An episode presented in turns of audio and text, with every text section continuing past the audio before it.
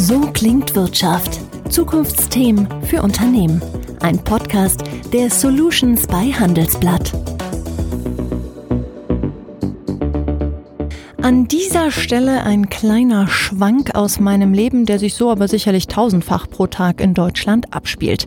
Letzte Woche wollte ich ein altes Konto auflösen. Ich probierte es zuerst im Netz. Der Chatbot auf der Bankseite spuckte mir das passende Formular aus. Soweit, so gut. Jedoch fragte ich mich, was passieren würde, wenn nach der Auflösung des Kontos doch noch eine Abbuchung eintrudeln würde. Der Chatbot wusste nicht weiter. Ich solle den Kundenservice anrufen. Gesagt, getan. Nach mehreren Abzweigungen des Sprachroboters, nach dem Motto drücken Sie die 1, drücken Sie die 2, drücken Sie die 3, fragte man mich am Ende nach einer Telefonbanking-PIN. Ich flog aus der Leitung, weil ich diese nicht parat hatte. Also nochmal durch den ganzen Ansagedschungel PIN gefunden. Zehn Minuten später hatte ich einen Berater am Telefon. Meine Frage ließ sich in 20 Sekunden klären. Chatbots und neuere Formen des Kundenservice können Fluch und Segen zugleich sein. Tag und Nacht verfügbar, keine Warteschleifen, aber eben ab und zu mit Grenzen. Wie sich diese jedoch verschieben, wie diese Bots immer besser werden und warum ich demnächst vielleicht gar nicht mehr merke, dass ich mit einer künstlichen Intelligenz spreche, all das möchte ich heute mit einem Gast besprechen, der es wissen muss. Philipp Heltewig, Gründer von Cognigy und Cognigy automatisiert Kommunikation im Kundenservice mit Hilfe von künstlicher Intelligenz.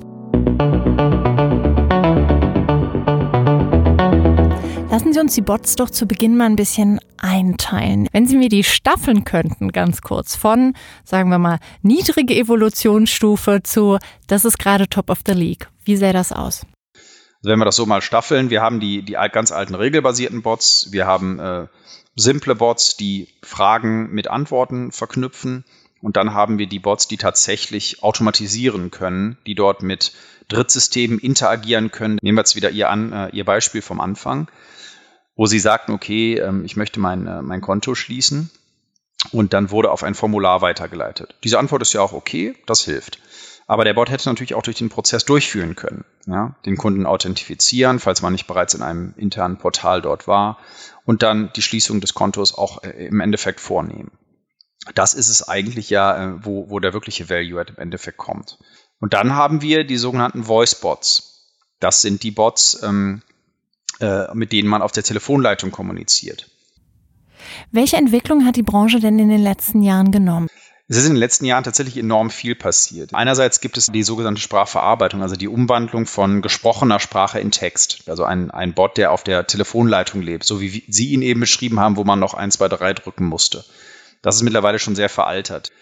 Der zweite Teil ist das Sprachverständnis. Ja, also das Zuweisen von Sinn zu dem, was der Mensch gesagt hat. Wenn Sie jetzt sagen, ja, ich möchte mein, äh, mein Konto auflösen, dann ist das für den Computer äh, eigentlich halt nur ein, ein Satz, der dort steht. Und woher weiß er dann, was getan werden muss? Also muss man zu diesem Satz Sinn ähm, hinzufügen. Und das wird über das sogenannte Sprachverständnis gemacht. Und in diesen beiden Bereichen wird äh, sehr viel geforscht, äh, sowohl äh, in Übersee als auch in Deutschland. Und ähm, die, die Erkennungsgenauigkeit dort ist mittlerweile so hoch, dass sie in einigen der Tests sogar höher liegt als vom Menschen. Gibt es auch Unternehmen, die wirklich irgendwann dahin kommen wollen, dass sie gar keine Kundenberater mehr haben, also Menschen, die wirklich an der anderen Leitung sitzen? Oder sind wir davon doch dann noch weiter entfernt? Den größten Fehler, den ein Betreiber machen kann, ist zu sagen, ich stelle mir jetzt einen Bot dahin, da muss niemand mehr anrufen. Das kann natürlich nicht funktionieren. Es ist weiterhin ein Computerprogramm und es wird nie 100% aller Kundenanfragen beantworten können. Es kann eine große Anzahl beantworten, hoffentlich etwas im Bereich 30, 40, 50, 60 Prozent der Anfragen. Wenn man sich verschiedenste Branchen anguckt, beispielsweise ähm, Telekommunikation oder auch Transportation, Fluggesellschaften und ähnliches, die Anfragen, die dort gestellt werden, sind oft sehr gleichartig. Also nehmen wir Nehmen wir mal eine Fluggesellschaft. Ich möchte mein Ticket umbuchen. Wie ist mein Flugstatus? Äh, kann ich in Land X fliegen? Es gibt eine Handvoll von Fragen, die wahrscheinlich einen, äh, einen sehr großen Anteil der gesamten ähm, Fragen ausmachen, die dort eingehen.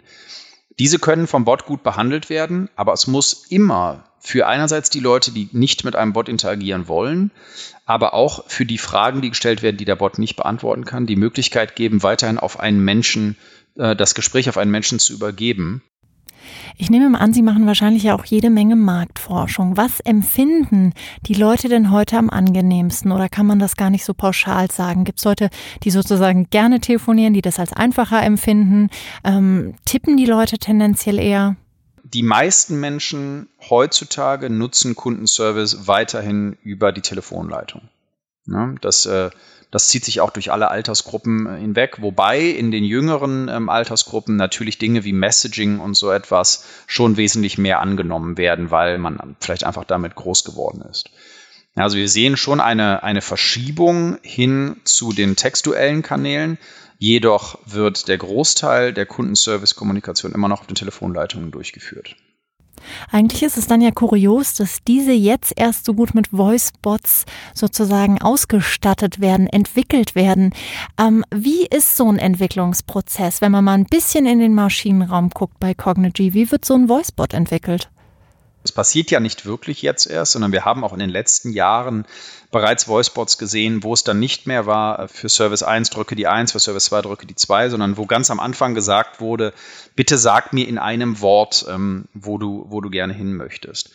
Also das gab es schon, aber das ist natürlich weit entfernt von den Voicebots, wie sie heutzutage möglich sind. Die Voicebots, die heutzutage möglich sind, und wir können uns dazu gleich auch gerne mal ein Beispiel anhören, sind Bots, mit denen man tatsächlich ganz natürlich sprechen kann, so wie man es auch im Kundenservice mit einem Menschen tun würde.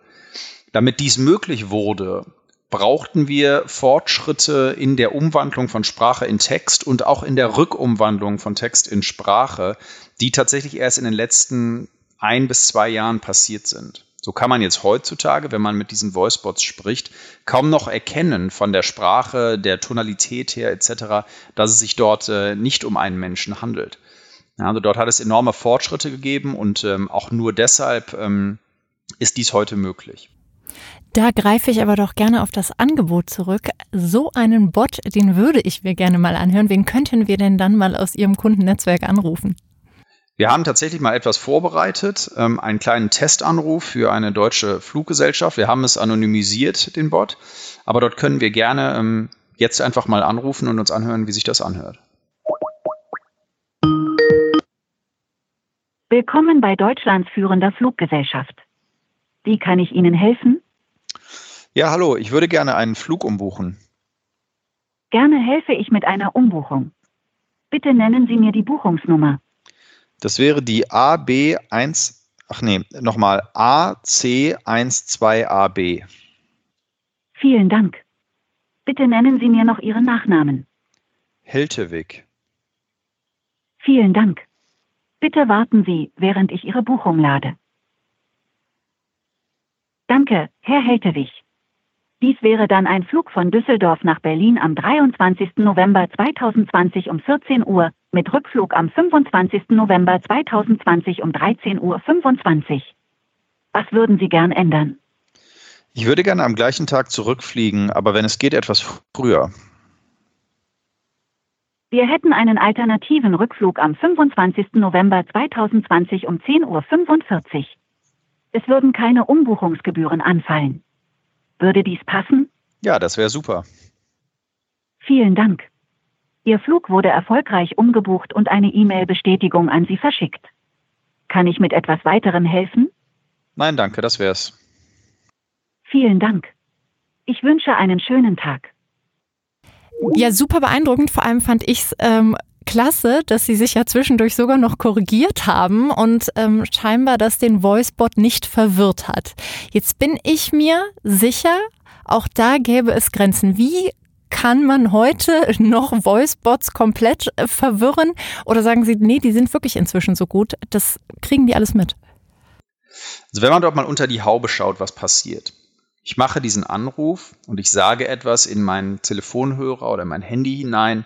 Das kommt dann bei uns an und wird von Sprache in Text umgewandelt wenn ich nuschel, wenn ich mit einem starken Akzent spreche oder ähnliches, wird es schwieriger für die Algorithmen, diese Sprache korrekt in äh, Text umzusetzen. Das wäre der erste Verwirrungspunkt.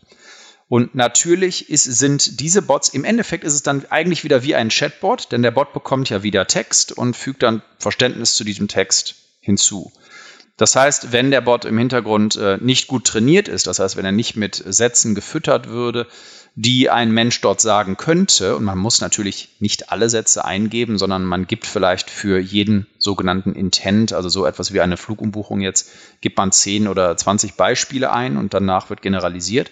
Aber natürlich können Kunden auch immer noch weiterhin etwas sagen, ähm, worauf der Bot nicht trainiert wurde. So, wenn wir beispielsweise zu diesem Umbuchungsbot jetzt gesagt hätten, wie wird das Wetter morgen, dann äh, wüsste dieser Bot nicht, äh, nichts darauf zu sagen, weil es keine allgemeine künstliche Intelligenz ist. Und das ist auch etwas, da haben wir uns als Menschen aber, glaube ich, auch weiterentwickelt in den letzten paar Jahren, denn die Erwartungshaltung hat sich geändert. So konnten wir kurz nach unserer Gründung 2016 sehen, dass fast alle Nutzer unserer Bots sogenannten Smalltalk mit den Bots geführt haben. Aber das ist, ist ja Spielerei. Das macht man mit seinem Alexa oder so ja vielleicht auch einmal kurz zum Spaß, aber eigentlich steuert man damit seine äh, Lichter und damit steuert man seine Musik etc. Ja, es geht darum, ein Problem zu lösen oder eine Antwort zu bekommen und zwar schnell, möglichst ohne Wartezeit und äh, egal auf welchem Kanal, auf dem ich gerade unterwegs bin, ob es jetzt Sprache ist oder ob es jetzt auf WhatsApp ist äh, oder ähnliches. Und da, das ist ja eigentlich auch der Sinn von Bots allgemein. Wir wollen dem Kunden möglichst schnell helfen. Wir wollen möglichst vielen Kunden schnell helfen. Und einer meiner Kollegen aus den USA hat es, hat es immer in einen, ganz, äh, in einen ganz guten Rahmen gepackt. Der sagt, wenn der Kunde mit einem Bot spricht, dann geht er quasi einen Deal ein. Und der Deal ist folgender. Lieber Bot, ich gebe mich jetzt mit dir ab und wir gucken, ob du mir schneller helfen kannst. Aber wenn du mir nicht schneller helfen kannst, dann leite ich dich, ähm, dann werde ich bitte an einen Menschen weitergeleitet. Und genau darum geht's. Ja, wir handeln 30 bis 60 Prozent automatisch und die, die nicht automatisch gehandelt werden können, gehen dann an einen Menschen weiter. Jetzt würde ich an der Stelle wirklich gerne mal nach einem Mythos fragen, der sich sehr, sehr hartnäckig hält. Und Sie können mir sagen, ob das stimmt. Wenn ich irgendwann so entnervt bin, dass ich anfange zu schreien, erkennt das System das und schnell, stellt mich schneller zu einem Kundenberater durch? Das wurde mir tatsächlich schon mehrfach geraten. Ähm, das glaube ich ehrlich gesagt nicht. Die Sprache wird in Text umgesetzt und danach kommt sie zum Bot. Ob der Text geschrien wurde oder nicht, ähm, das kann der Bot daraus nicht mehr erkennen, denn der Text ist dann nicht, wie man es jetzt bei einem Schreigespräch auf WhatsApp tun würde, komplett groß geschrieben zum Beispiel. Was allerdings äh, wesentlich öfter, wesentlich einfacher funktioniert, ist, dass man einfach die Null drückt und dann wird man auch zu einem Menschen weitergeleitet. Was gelernt und direkt noch einen Trick mitgenommen. Ich habe es mir direkt aufgeschrieben. Ähm, jetzt spricht man natürlich immer so ein bisschen darüber, man sagt immer Voicebot oder Mensch, Kundenberater oder an irgendeiner Stelle eine KI. Wie ist das denn? Gibt es auch Systeme, wo das wirklich Hand in Hand parallel läuft? Ja, das gibt es und das läuft bei uns in der Industrie unter dem Begriff Agent Assist. Und zwar bedeutet Agent Assist, dass der Bot nicht direkt mit dem Kunden kommuniziert, sondern dem Gespräch quasi beiwohnt, zuhört und dann dem menschlichen äh, Agenten Informationen liefern kann. Also man kann sich das so vorstellen, sagen wir mal, wir beide sind jetzt in einem Gespräch und äh, Sie sagen dann sowas wie, ja, ich möchte gerne meine Buchung ändern und ich sage, okay, wie ist denn die Buchungsnummer? Sie sagen äh, 1, 2, 3. Der Bot kann das hören und kann mir dann direkt Informationen über diese Buchung auf meinen Schirm schmeißen. Das heißt, der Kunde interagiert gar nicht mit dem Bot selbst, sondern die künstliche Intelligenz in Form des Bots wohnt im Gespräch bei und hilft dem Kundenservice-Agenten, schneller und effizienter zu arbeiten. Es ist tatsächlich etwas, was bei uns äh, momentan mit am meisten angefragt wird. Und es hilft wahrscheinlich auch der mentalen Gesundheit der armen Kundenberater, weil ich mir sehr oft denke, die müssen eine ganze Menge abkönnen. Na gut, das ist also, habe ich jetzt gerade schon rausgehört, einer der Trends. Wenn Sie sonst so ein bisschen nach vorne blicken, haben Sie so eine Vision, wie so der Kundenservice aussehen könnte in fünf Jahren? Das ist natürlich eine Frage, die, mit der wir uns selbst natürlich sehr stark beschäftigen. Und ähm, ich denke, ich meine, es ist so viel Energie in, in Kundenservice und Technologie und alles geflossen, aber trotzdem gibt es immer noch äh, hauptsächlich Kundenservice-Erlebnisse, wie Sie das eben dargestellt haben am Anfang des Gespräches. Und das ist etwas, was wir ändern wollen und was wir auch glauben, was sich in der Industrie ändern muss. Also wir glauben, für den Kunden wird der Service in der Zukunft wesentlich persönlicher und zielbezogener sein müssen, teilweise auch proaktiver. Ja, die Bots müssen wissen, wer ist der Nutzer. Beispielsweise, wenn, wenn Sie bei, dem, bei, bei der Bank anrufen, wo Sie angerufen haben, von Ihrem Handy, dann müsste eigentlich die Bank doch bereits wissen, okay, wer ist das, der da anruft? Ja? und äh, man könnte direkt mit Namen begrüßen oder, oder wenn es jetzt ein High-Net-Worth-Kunde bei einer Bank zum Beispiel ist, dann kann man direkt an eine andere Hotline weitergeleitet werden oder ähnliches. Zudem können Bots auch proaktiv werden. Das heißt, jemand äh, hat etwas reklamiert und äh, nach zwei Tagen pinkt der Bot auf WhatsApp nochmal an und fragt, ähm, hey, war denn alles okay oder ähnliches. Denn diese Verbesserung, äh, ich glaube, da können wir uns alle darauf einigen, ist wirklich notwendig und man kann halt künstliche Intelligenz und vor allen Dingen basierend auf den ganzen anfallenden Daten im Kundenservice dazu nutzen, dieses Erlebnis signifikant äh, zu verbessern. Herr Heltewig, ich hoffe von Herzen, dass Sie recht haben. Ich glaube, bessere Kundenservice-Erlebnisse wünschen wir uns alle. Vielen lieben Dank für das Gespräch und Ihnen, liebe Zuschauer, vielen lieben Dank fürs Zuhören. So klingt Wirtschaft, der Business Talk der Solutions bei Handelsblatt. Jede Woche überall, wo es Podcasts gibt. Abonnieren Sie.